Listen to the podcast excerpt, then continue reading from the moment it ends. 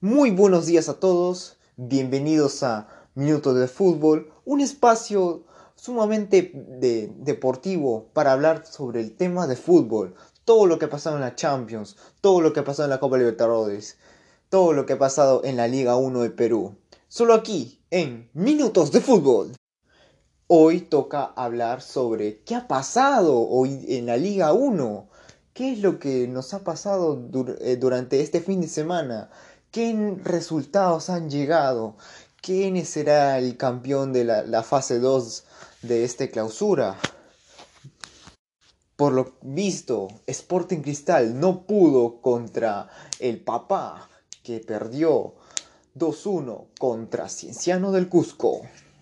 En otros partidos, Alianza Lima selló su victoria 2 0 sobre UTC de Cajamarca.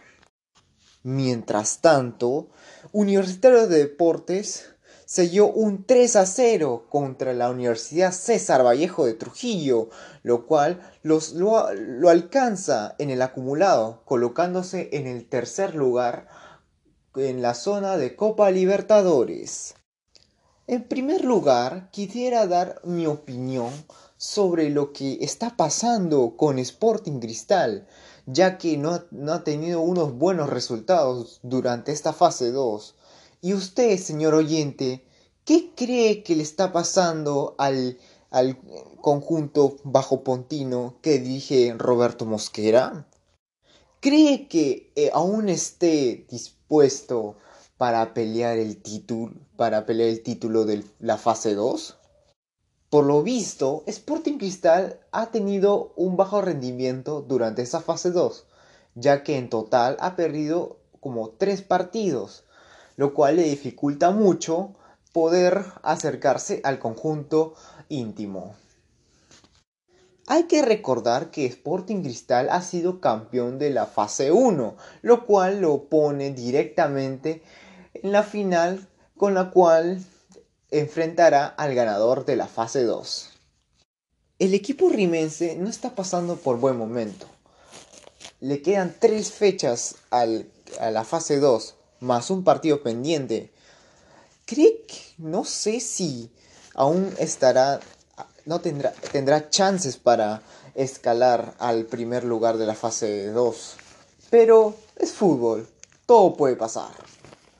Por otro lado, el conjunto de Alianza Lima está muy pero muy on fire, ya que tiene varias victorias consecutivas, lo cual lo hace estar primero en el acumulado, también primero en la fase 2, lo cual lo hace ponerse, inscribirse en la final nacional contra Sporting Cristal.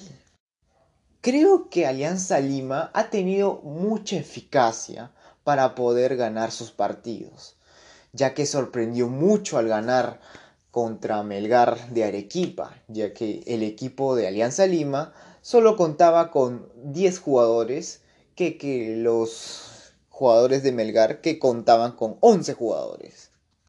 Recordemos que Alianza Lima solo ha perdido un solo partido en el año, el, director técnico Ricardo Bustos ha planteado muy bien su, equipo para el inicio de este año. También es el equipo que ha recibido menos goles. Tiene una eficacia, un buen juego que lo hace tener merecidamente en el primer lugar de la tabla acumulada y de la fase 2. Cerrando este espacio deportivo, queremos hablar de Universitario de Deportes, que no ha tenido un buen inicio de la fase 2, tampoco ha tenido una buena fase 1, pero al parecer está recuperando esa garra que tenía anteriormente. Vemos que está ganando ya muchos partidos al mando de Gregorio Pérez, lo cual lo está haciendo muy bien y que puede asegurar un cupo para la Copa Libertadores 2022. Cabe resaltar que Universitario también...